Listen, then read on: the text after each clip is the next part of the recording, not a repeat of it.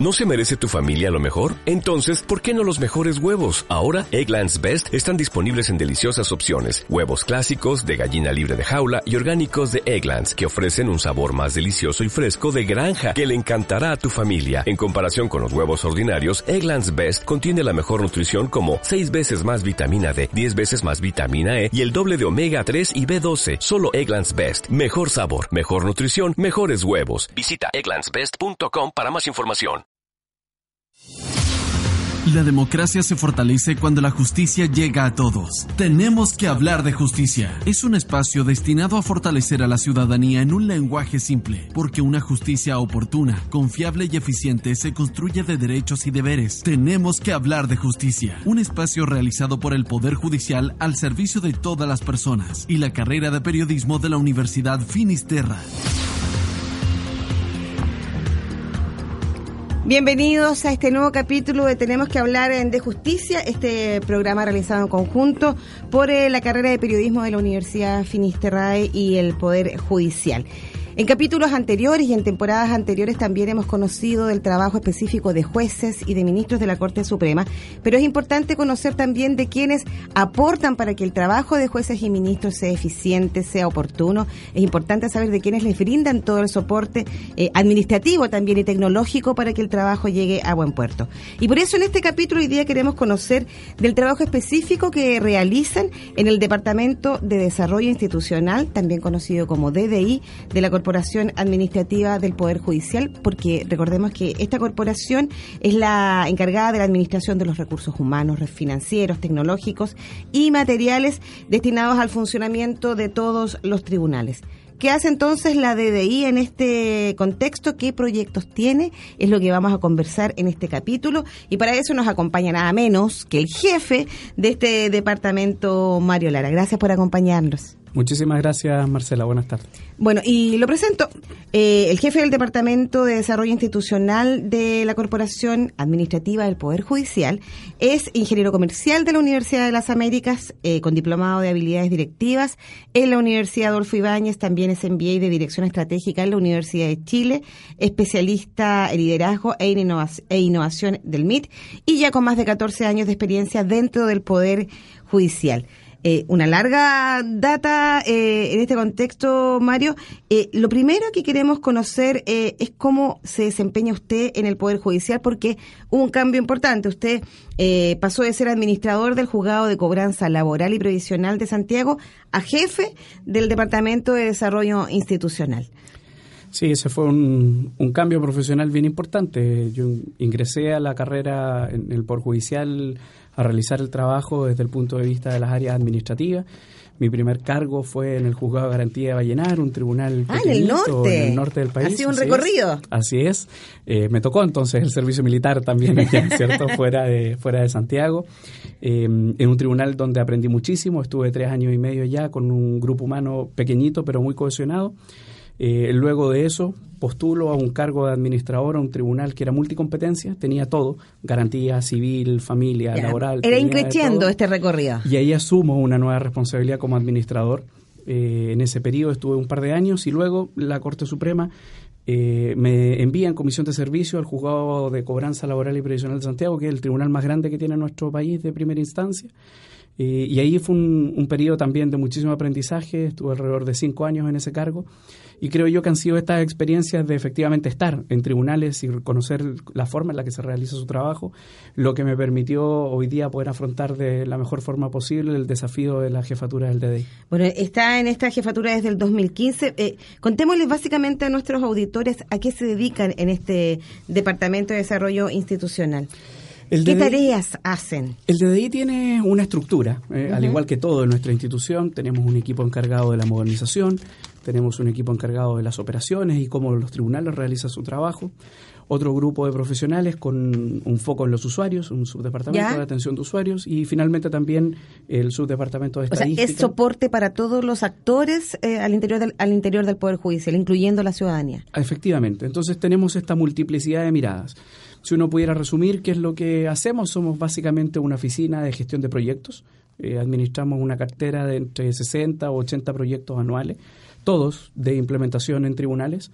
Eh, somos una consultora también eh, ya que nuestro rol es brindar asesoría a la Corte Suprema, al Consejo Superior, en las materias que son propias de nuestro departamento, como la gestión de innovación, la calidad de las operaciones de los tribunales, las estadísticas judiciales y la mirada con el foco en los usuarios. Por lo tanto, tenemos esta doble mirada de un órgano consultivo, un órgano estratégico y además un órgano operacional. Bueno, señalado que dentro de las funciones está la gestión de proyectos. Hay buenas noticias precisamente en esta materia. En Tenemos que hablar de justicia tenemos buenas noticias. Bueno, y uno de los proyectos en los que influyó el trabajo del Departamento de Desarrollo Institucional fue la ley de entrevistas videograbadas que, recordemos, regula las entrevistas grabadas en video y otras medidas de resguardo a menores de edad que han sido víctimas de delitos sexuales o, delitos muy graves. Pero para que esta ley entrara en vigencia, tengo entendido que la DDI debió estudiar detalladamente cada uno de los puntos para ofrecer el mejor servicio posible. Y por eso se involucraron entonces en la disposición de, eh, la, de 44 espacios a lo largo del país, modificando, construyendo nuevas salas. Vamos a conocer en detalle el trabajo previo, pero de momento los invito a conocer cómo está funcionando, porque eh, comenzó a funcionar hace muy poquitito, el 3 de octubre, cómo está funcionando y qué ha implicado entonces la puesta en vigencia de la ley de entrevistas videograbadas en este informe de Joaquín Durte. El pasado jueves 3 de octubre entró en vigencia la tan esperada ley de entrevistas videograbadas, también conocida como ley No me preguntes más. El objetivo es proteger e impedir la revictimización de menores que hayan sufrido abuso sexual u otros delitos graves. De esta manera, los niños y adolescentes vulnerados solo presentarán su testimonio en dos ocasiones, al momento de hacer la denuncia y durante el juicio oral. Estas entrevistas serán realizadas en un espacio habilitado para que el menor se sienta cómodo y con un moderador capacitado. Actualmente la ley está en su primera etapa. Comenzó a regir en seis regiones del país. Arica y Parinacota, Tarapacá, Antofagasta, Aysén, Magallanes y la región del Maule. Según la subcomisión de implementación del Ministerio de Justicia, ya se han realizado entrevistas investigativas, videograbadas, las cuales son de carácter reservado. Del mismo modo, en Arica y Antofagasta ya se utilizó el sistema durante juicios orales. La magistrada Nora Rosati, perteneciente al segundo tribunal oral en lo penal de Santiago y quien ha sido parte del largo proceso de esta ley, entrega más detalles sobre cómo se han desarrollado los primeros juicios con esta ley en el norte del país. En Antofagasta hizo de intermediario un juez, eh, Israel Fuente, y en Arica hizo de, intermediaria un, de intermediario un funcionario carabinero. Y por las noticias que hemos sabido, porque también son dichas declaraciones reservadas, nadie las puede ver, mm. etcétera, solo el tribunal que estuvo ahí. Eh, por lo que hemos hablado con Israel Fuentes, lo que hemos visto de las declaraciones que ha dado él y que ha dado la juez presidenta del Tribunal de Arica, eh, la verdad que ha funcionado muy bien. Eh, se ha aplicado el protocolo, los niños en estos casos se han manifestado libremente. Eh, en el caso de Antofagasta, la niña declaró todo lo que quería contar y el juez dijo que estaba muy tranquila por el lugar en el que estaba, por el método y todo, así que todo fluyó bastante bien. Actualmente el sistema cuenta con 69 entrevistadores acreditados por el Ministerio de Justicia, pertenecientes a todas las instituciones que están involucradas con la ley, es decir, miembros del Poder Judicial, carabineros, Policía de Investigaciones y Fiscalía. Además, los jueces también pueden capacitarse para ejercer de intermediarios. La jueza Nora Rosati explica cómo es el sistema de capacitación de intermediarios y la importancia de una formación constante. Estamos nosotros en el Poder Judicial en pleno proceso. Eh, en el caso de los intermediarios, los jueces han asistido, todos los jueces de la primera fase asistieron a una capacitación básica mm. y aquellos que tenían interés y voluntad en el fondo de eh, dar un paso más allá y ser parte del sistema, se inscribieron con la instructora, que es la psicóloga Alicia Fuentes, y eh, iniciaron una fase de preparación a distancia que se adiciona a lo anterior, y luego eh, fueron llamados a Santiago una semana más para hacer entrenamiento en Santiago de intermediación. Eso es lo que es preparación inicial, porque una vez que los jueces y cualquier entrevistador de cualquier institución se acredita, inicia una fase de formación continua donde también tiene supervigilancia, retroalimentación, se le manda cursos, etcétera, porque estas, estas acreditaciones se validan se tienen que revalidar la primera vez a un año plazo y después cada dos años. Si bien no se puede asegurar un aumento explosivo de denuncias, se espera que con este sistema más amigable y seguro los niños y adolescentes se motiven a denunciar. Así lo explica la magistrada Rosati. Da la sensación que puede, sobre todo en el caso de los adolescentes, que eh, el hecho de que todos hagamos campaña tratando de hacer entender a la gente que el sistema va a tratar de ser más amigable, menos disruptivo, eh, menos dañino, eh, puede llevar sobre todo a adolescentes a tomar la decisión de ir caminando solos a hacer la denuncia. Eso hay que ver cómo se comporta. Creemos que al ser más amigable el sistema pudiera eh, hacerse más denuncias sobre cosas que han pasado hace tiempo. La próxima etapa se terminará de implementar el 3 de octubre del año 2020. Sumará las regiones de Atacama, Coquimbo, Biobío, Ñuble, Araucanía y Los Ríos. Para la misma fecha del año 2021, el sistema estará disponible en todo el país. Conocíamos entonces el derrotero de la puesta en marcha de la ley de entrevistas video grabadas. Recordemos que ya se activó en el norte del país el pasado 3 de octubre.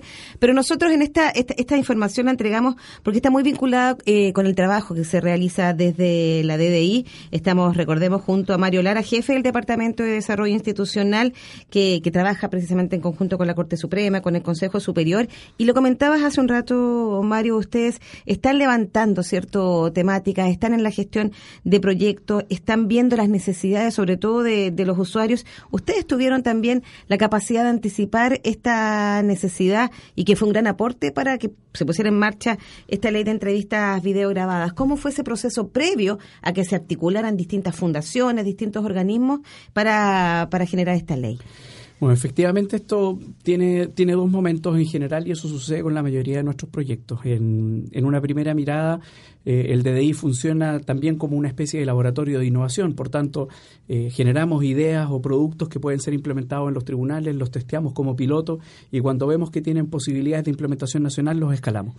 Eh, y utilizamos metodologías ágiles para poder hacer ese trabajo. En el caso particular de lo que hoy día conocemos como la ley de entrevista video grabada, fue muy similar parte como un proyecto piloto a propósito de la inquietud de un grupo de jueces, ¿cierto? Que eh, buscando eh, entregar un, mejor servicio eh, y nosotros vinculando eso con los objetivos estratégicos del Poder Judicial de brindar un servicio de calidad y mejorar las condiciones de acceso a las personas. y cuando hablamos de las personas es de todas las personas y los niños, niñas y adolescentes es un grupo de preocupación constante para nosotros porque son además vulnerables, sobre todo cuando se trata de delitos que están en este contexto.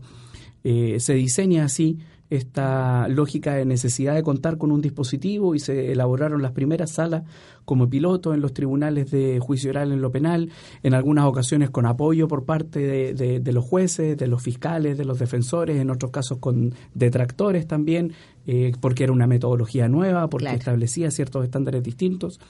Eh, sin embargo, contamos con el apoyo del resto de la institución y ampliamos este piloto a lo largo de todo el país y se implementó en los 45 tribunales de juicio oral en lo penal. Sin embargo, eh, era un proyecto, no existía una obligatoriedad para poder ocuparlo. Claro. Eh, y en eso, en eso aporta la ley. Exactamente. Y luego la ley viene a darnos este marco eh, de obligatoriedad y fijar un altísimo estándar para poder tramitar estas causas y evitar la revictimización de los niños, niñas y adolescentes. Bueno, qué, relevante ese, ese trabajo que anticipa, ¿cierto?, eh, un proyecto que da respuesta a una necesidad, en este caso, de nuestros niños. Y qué importante anticiparla, porque imaginemos, ¿no?, habría sido muy difícil que la ley se hubiese puesto en marcha si no contábamos con, esta, con este trabajo en materia de infraestructura, ¿cierto? por suerte, gracias a este trabajo anticipatorio, las salas especiales para las entrevistas a los niños ya estaban, eh, como usted decía, en, todos los tribunales de nuestro de nuestro país. Así que es un testimonio entonces del trabajo anticipatorio también que hacen ustedes en la, en la DDI. Pero otro trabajo importante también que se desarrolla en el Departamento de Desarrollo Institucional tiene que ver con administrar las estadísticas, que debe ser un temazo al interior del Poder Judicial. Les cuento a nuestros auditores que cualquiera persona puede acceder a esta información a través de, ley de transparencia, por ejemplo, para saber eh, causas o veredictos. Eh, ¿De qué manera la ciudadanía hace uso precisamente de estas posibilidades? ¿Qué tipo de información es la que más requiere? ¿Lo utiliza? ¿Sabe que puede demandar esa información? Hoy día el tema tiene distintas formas de acceder a esa información. Eh, respecto de las causas de las cuales la ciudadanía es parte, eh, siempre tienen la posibilidad de consultar la tramitación completa de algún asunto a través de la oficina judicial virtual. Sin embargo, desde el punto de vista de las estadísticas, esto tiene distintas miradas y depende de quién es el usuario de esa información. Cuando el usuario es el mismo Poder Judicial, eh, hablamos de, por ejemplo, la información necesaria para la cuenta anual del presidente de la Corte Suprema. Perfecto. La información necesaria para la memoria institucional. Eh, la información necesaria para levantar proyectos de ley, como los que hemos discutido. El, reporte completo del nivel de desempeño de los tribunales eh, y su gestión. Existen también usuarios que son externos, las universidades, las fundaciones, las escuelas de derecho, los abogados, los periodistas, eh, que requieren de información. Eh, ellos acceden a, esta por la vía del portal de transparencia. Eh, y ahí el tipo de información es de lo más variopinto que existe, desde conocer cuántas causas se han condenado por un determinado delito en una zona específica del país, eh, esa es información que nosotros administramos porque tenemos acceso a las bases de datos de los sistemas de tramitación. Pero de esa se solicita, se solicita vía ley de transparencia. Se solicita vía ley de transparencia, vía oficio, en ese sentido, eh, la información de la tramitación de las causas es una información pública, salvo aquella que expresamente tenga reserva legal. Claro. Por lo tanto, eh, no tenemos ninguna restricción respecto de la forma en la que se pida, eh, solo resguardando aquellas cosas que legalmente tienen que ser eh, protegidas, disponemos de toda esta información.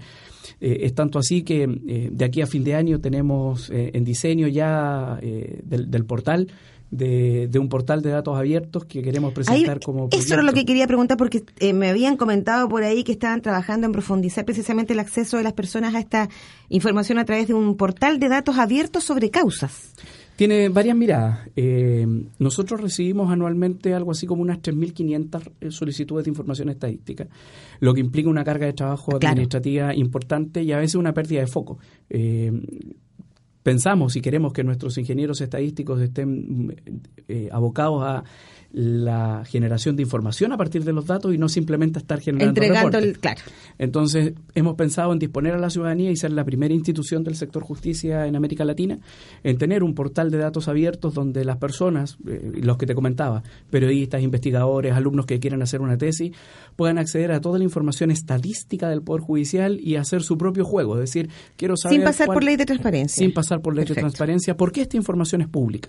Eh, de suerte tal de facilitar también las condiciones de acceso a esa, a esa información. Bueno, hoy día conociendo el trabajo que se desarrolla en el eh, Departamento de Desarrollo Institucional con el jefe de este departamento, eh, Mario Lara, y, a propósito de lo que estábamos conversando, ¿cierto?, del acceso a, la información, ¿qué mirada hay desde este departamento y desde su gestión respecto de cómo las personas se están informando del trabajo del Poder Judicial? ¿Notan que hay un, o que va, va creciendo este interés, que las personas solicitan más información, que saben que pueden acceder a la información, que la tienen disponible? Hoy día Luego de la implementación de la ley de tramitación electrónica, eh, uno podría decir que hemos salido a la pizarra. Ya. Eh, toda la información de la tramitación de las causas está disponible para la ciudadanía. Ellos pueden verificar los tiempos que un tribunal se demora, eh, si hay algo que se encuentra pendiente, los motivos de realización o no realización de una audiencia y en ese sentido hemos abierto las puertas institucionalmente para que accedan a esta, a esta información. Sin embargo, Creo particularmente que respecto del rol del Poder Judicial existe ahí todavía una suerte de desinformación. Hemos hecho bastantes esfuerzos durante los últimos años con preparar ministros que sean voceros en las distintas cortes de apelaciones, la incorporación de profesionales del área de periodismo en las distintas cortes también para asesorar comunicacionalmente a, las cortes de apelaciones y los tribunales de cada jurisdicción.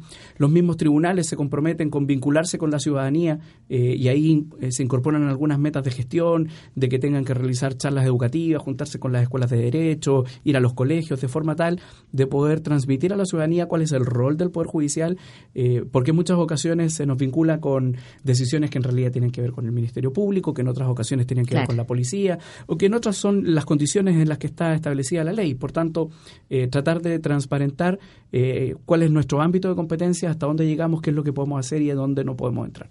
Perfecto. Y en esa materia, hace este año, de hecho, eh, recuerdo que se lanzó el glosario del Poder Judicial, que busca precisamente hacer más amigable un lenguaje que puede parecer muy técnico y distante a la ciudadanía. Y nosotros, aprovechando esa información, generamos una sección acá en el programa que se llama Código Ciudadano. Entre más simple, mejor. Es el Código Ciudadano. Justicia en lenguaje claro. Y hoy día revisamos un concepto clave. ¿Qué significa el término recurso de amparo? Esto es lo que nos reporta Javier Acuña. ¿Conoce a alguien que ha sido detenido sin razón ni justificativo aparente por carabineros o la Policía de Investigaciones? ¿O a alguien que haya sido víctima de una amenaza o perturbación del derecho a la libertad personal? La Constitución de nuestro país asegura el derecho a la libertad personal y a la seguridad individual de todas las personas que habiten en Chile. Si se encuentra en alguna de estas situaciones, debe saber que la justicia chilena le permite acceder al recurso de amparo. El director de Magíster de Derecho Penal de la Universidad Central y abogado Juan Núñez nos explica de forma sencilla de qué se trata esta acción. Es una solicitud, es una forma de yo pedirle, corte, ¿sabe qué? No me parece bien esta restricción de libertad, no me parece bien que esa persona esté detenida ahí. No me parece porque no sé dónde se lo llevaron. Es una herramienta que tiene cualquier ciudadano de este país para precisamente ir en ayuda de otro cuando se vea restringida su libertad o coartada y le permite a la Corte tomar medidas rápidas, urgentes. Lo importante de esta acción es que puede ser presentada por cualquier persona, sin necesidad de un poder simple, como ocurre en algunos trámites judiciales. Además, no se necesita el asesoramiento de un abogado. Para realizar este procedimiento debe dirigirse a cualquiera de las 17 cortes de apelaciones que existen en Chile. Allí podrá rellenar un formulario explicando las razones de por qué recurre a esta acción. El abogado Juan Antonio Núñez ejemplifica cuándo podemos hacer uso de este recurso. Vamos a dar la situación en que yo me entero, a través de un familiar, que mi hermano en este momento lo acaban de ir a buscar a alguien, no sabe si es la policía de investigaciones, no sabe carabinero, pero alguien lo sacó de la casa y se lo llevaron. Hemos preguntado a carabineros, pero no tienen muy claridad si está o no está, ni a investigaciones tampoco. Yo voy a la Corte de Apelaciones, que es este tribunal un poquito más formal que el resto, que generalmente para que las personas siempre lo tengan presente, lo van a encontrar siempre, siempre en una capital regional. O sea, capital regional va a haber una Corte de Apelaciones. Luego de eso yo voy y digo, ¿sabe qué? Tengo una duda, inquietud, mi hermano se lo llevaron hoy día unas personas, pero quiero saber dónde está. Inmediatamente ahí se va a activar esta, esta situación, le van a pasar un formulario a esa persona para que con su puño y letra diga, hoy en la mañana me enteré tal cosa y solicito ayuda para saber dónde está mi hermano. Automáticamente se va a generar este recurso de amparo. ¿Qué hace este tribunal, la Corte? Va a mandarle una carta, la palabra técnica de oficio, pero una carta a investigaciones, a carabineros, diciéndole si saben de los datos de mi hermano y automáticamente la respuesta tiene que ser muy, en este sentido, eficiente. Dado que estamos afectando, imagínate, el derecho a la libertad, a desplazarse de las personas. Y más encima podría estar siendo secuestrado o producto de un delito, etc. Entonces la Corte inmediatamente quiere despejar eso. Es relevante saber que existen dos tipos de recurso de amparo. El recurso de amparo correctivo o de garantía es el que busca proteger de tratos o situaciones indebidas a personas que ya están privadas de libertad, mientras que el amparo preventivo es mucho más amplio y puede ser interpuesto por cualquier persona que vea amenazada la libertad o seguridad propia o de un tercero. La justicia está al servicio de todos los ciudadanos y es nuestro derecho y deber estar informados sobre cómo podemos hacer un correcto uso de ella. Ahí estaba el detalle entonces de lo que significa eh, y cómo se puede utilizar este el recurso de amparo. Nosotros hoy día en conversación con el, jefe del Departamento de Desarrollo Institucional de la Corporación Administrativa del Poder Judicial, Mario Lara, conociendo del trabajo y de la especificidad de quienes trabajan precisamente en este departamento. Eh, otra de las competencias dentro de la DDI eh, es la responsabilidad de los procesos de innovación, también de la exploración tecnológica, ¿cierto? Y, hay un tema que desde el 2016 está activo al interior del Poder Judicial, que es este concurso de proyectos, una convocatoria anual de proyectos de, innovación que ha tenido muy buenos resultados y, hemos conversado en otras ocasiones con algunos ministros de esto, eh, que ha generado mucha participación también. Solo les comento que hasta la fecha hay nueve proyectos ya ganadores y de ellos cinco ya se encuentran en fase de piloto y cuatro en desarrollo. ¿De qué manera esta participación, cierto, de todas las personas, de todos los ámbitos eh, al interior del Poder Judicial ha sido oportuno, eh, ha sido clave precisamente para aportar y, acelerarlo el proceso de modernización del Poder Judicial. ¿Cómo evalúa usted precisamente esta convocatoria? Mira, para nosotros ha sido una experiencia exquisita. Eh, porque tiene dos miradas. Eh, desde el punto de vista técnico, uno ha podido implementar metodologías definidas, lo, cosas que uno aprende en los libros respecto de innovación, llevarlas a la práctica eh, y darnos cuenta como metodologías ágiles de las que todo el mundo habla, como Design Thinking, Scrum, Agile, Lean y todo eso, es posible implementarlo en una institución como la nuestra, con excelentes resultados. Sin embargo, desde la perspectiva humana y el conocimiento de la institución, tener la posibilidad de abrir un concurso donde se han presentado en estos cuatro años 950 ideas, hemos capacitado a más de 250 personas en materias eh, específicas de innovación Hemos realizado eh, tres jornadas de, finalistas donde se evalúan 10 ideas en, cada una de ellas, seleccionamos tres. Si los recursos nos alcanzan, seguimos implementando el lugar cuarto y el lugar quinto.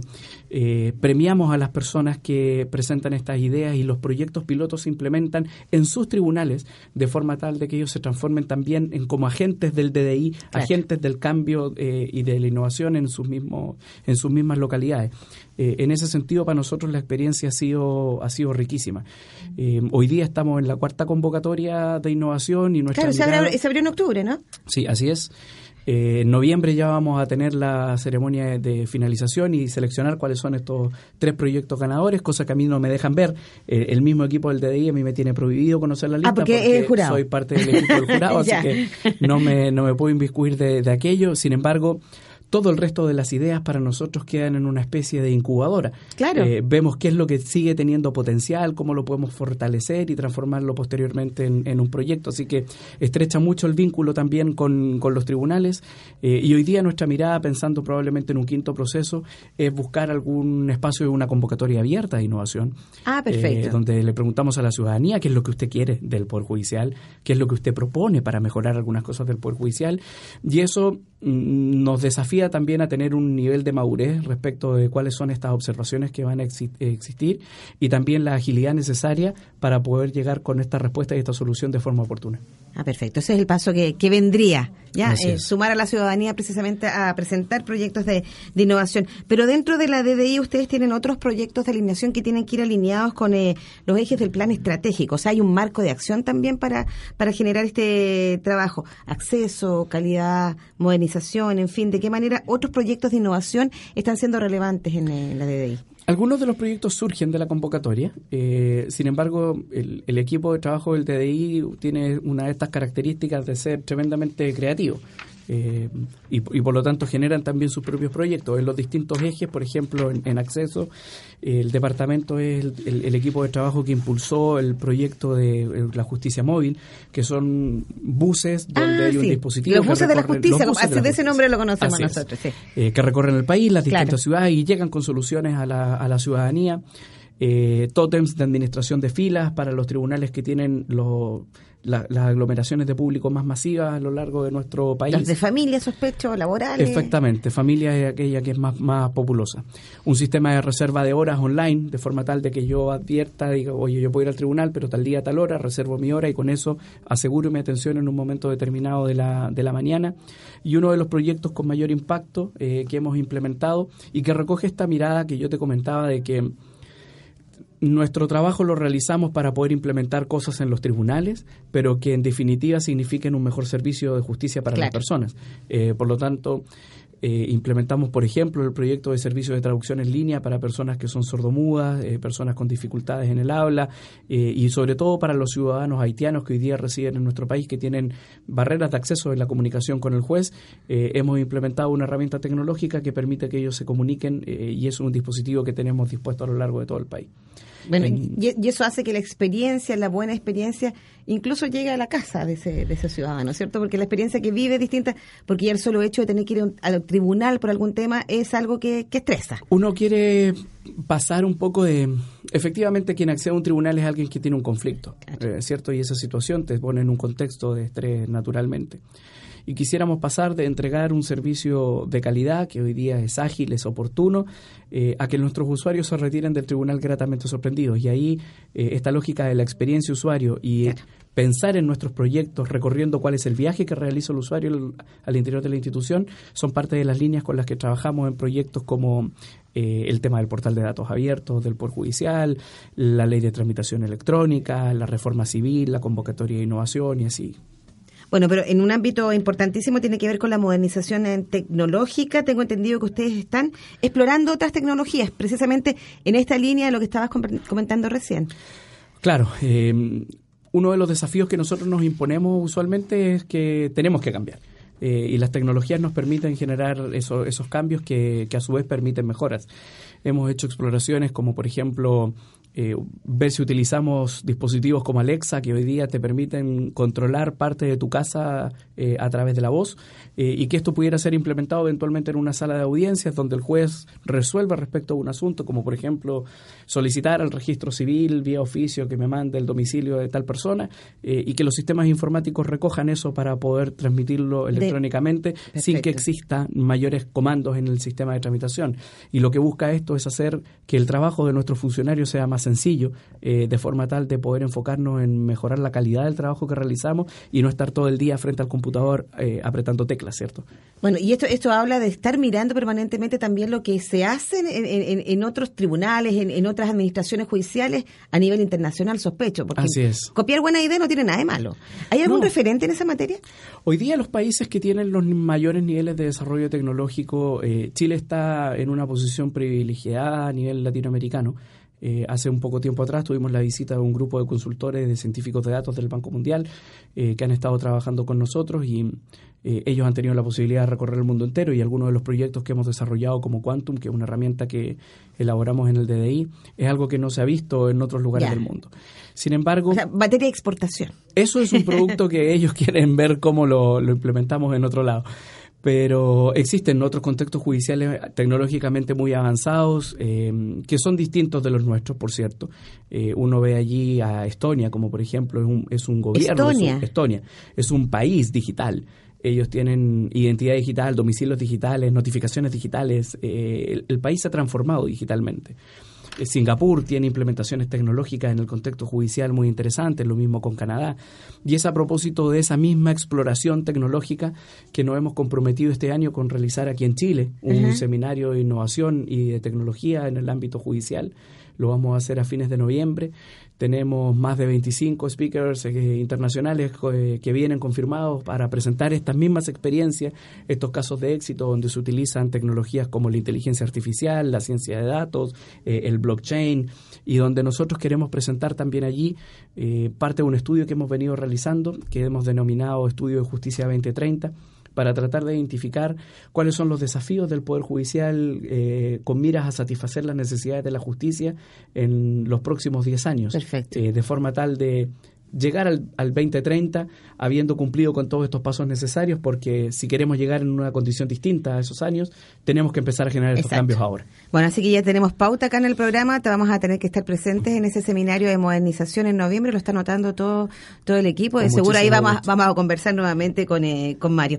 Bueno, pero eh, estamos hablando mucho de tecnología, pero hay algo que es permanente, la pregunta de la gente, la pregunta que llegue, no sé, hasta, hasta la ventanilla para consultar por un tema muy específico, nosotros damos respuesta también a esas consultas de la gente. En Tenemos que hablar de justicia, tu pregunta, tu duda encuentra respuesta. Bueno, y en ese contexto uno de los eh, temas que más preocupa, sobre todo la cantidad de conductores que cada vez crece más en nuestro país, eh, tiene que ver precisamente con eh, qué pasa si tengo una colisión, si soy participo de un choque, qué pasa concretamente si la otra parte se va, se fue, lo perdimos. ¿Qué debo hacer en ese contexto? Los detalles en este reporte de Daniela González. Cuando se produce un accidente vehicular, las leyes de tránsito requieren que los conductores involucrados sigan determinados procedimientos después del accidente. Sin embargo, algunos inescrupulosos prefieren escapar de la escena por distintos motivos. Hablamos con la jueza de garantía, Vania Butod, que nos explicó que el delito cambia su gravedad dependiéndose de heridos o manejo en estado de ebriedad. en el caso de manejo en estado de ebriedad, evidentemente, eh, por ser un delito, va a conocer el juzgado de garantía y va a investigar el Ministerio Público. En ese caso, eh, lo primero es, ¿cierto?, ya sea que se le haya hecho un alcotest o una alcoholemia a la persona, eh, los antecedentes los va a manejar el Ministerio Público, el Ministerio Público va a investigar y con posterioridad a ello puede formalizar o presentar un requerimiento al Ministerio Público. Mucha gente desconoce cómo actuar en caso de que la otra parte involucrada en el accidente huya. En caso de choques simples, el costo puede ser solo monetario, pero ¿y si hay heridos?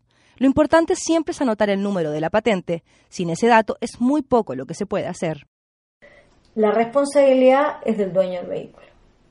Ahora, independiente de quién iba conduciendo, si tú quieres hacer efectivo que te paguen, la responsabilidad es del dueño del móvil.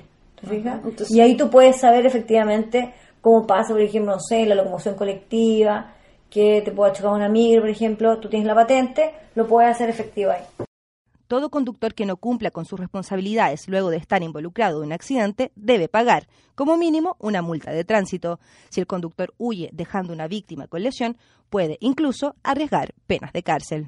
Bueno, y mientras escuchábamos esta nota de qué hacer en el caso de estar eh, ser parte de un, de un choque y que una de las partes se, se dé a la fuga, no entregue los antecedentes, estábamos comentando recién con el jefe del Departamento de Desarrollo Institucional, con, con Mario Lara, experiencia en otros países, claro, no tiene que ver directamente con el ámbito de su trabajo, pero comentaba la experiencia en, Washington, ¿cierto? Allá no hay posibilidad de arrancar. No tienes posibilidad de huir de esto, porque eh, hoy día los autos más modernos tienen sensores para prácticamente todo, que el nivel de combustible, que si de una luz te funciona, que si la rueda está más desinflada.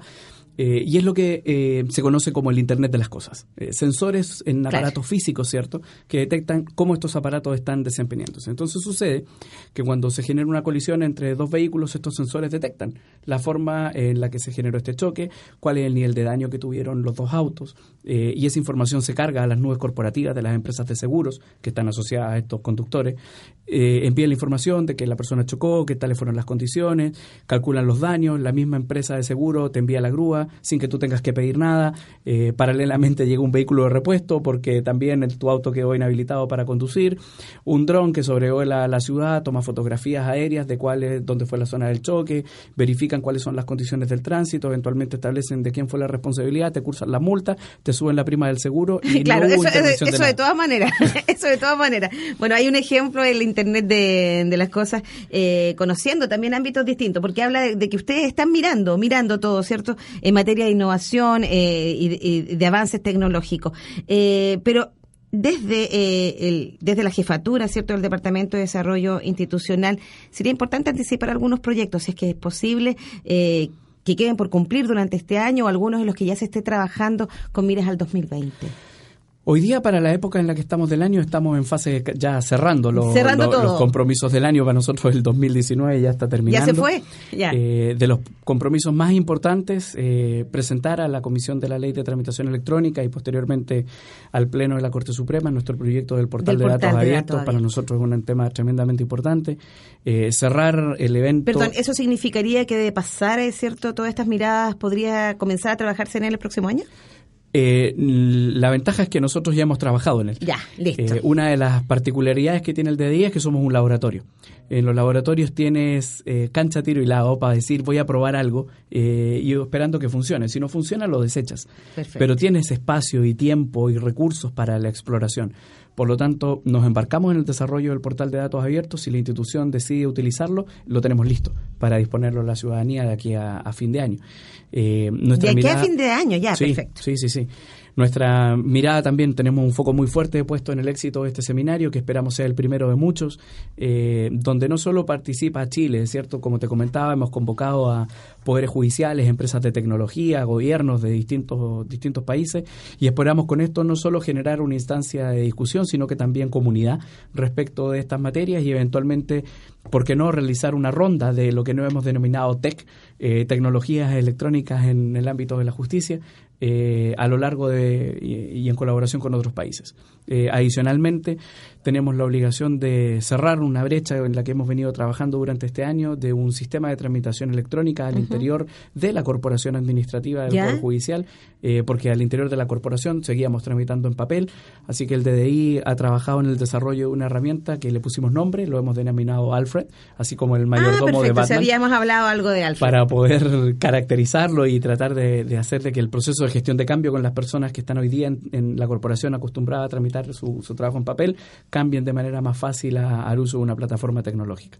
Bueno, queremos agradecer eh, la posibilidad de anticipar precisamente los trabajos que se están eh, realizando al interior del Departamento de Desarrollo Institucional de la Corporación Administrativa del Poder Judicial, porque nos permiten avisorar, ¿cierto?, de qué manera la ciudadanía cada vez va a poder facilitar su acceso a la justicia, que es el objetivo final de todo el trabajo que ustedes desarrollan ahí. Quiero agradecer la presencia en eh, Tenemos que hablar de justicia del jefe del Departamento de DDI de la Corporación Administrativa del Poder Judicial, largo el nombre, pero Mario Lara estuvo con nosotros, le agradecemos su presencia. Y le recuerdo, en noviembre vamos a estar ahí viendo y monitoreando también qué pasa en este seminario tan esperado. Muchas gracias. Con mucho gusto, Marcela, van a ser muy bienvenidos a participar en el seminario. Ha sido un gusto estar contigo hoy día y esta conversación. Nos encontramos en un nuevo capítulo. Chao. fue Tenemos que hablar de justicia, un programa del Poder Judicial al servicio de todas las personas y la carrera de periodismo de la Universidad Finisterra.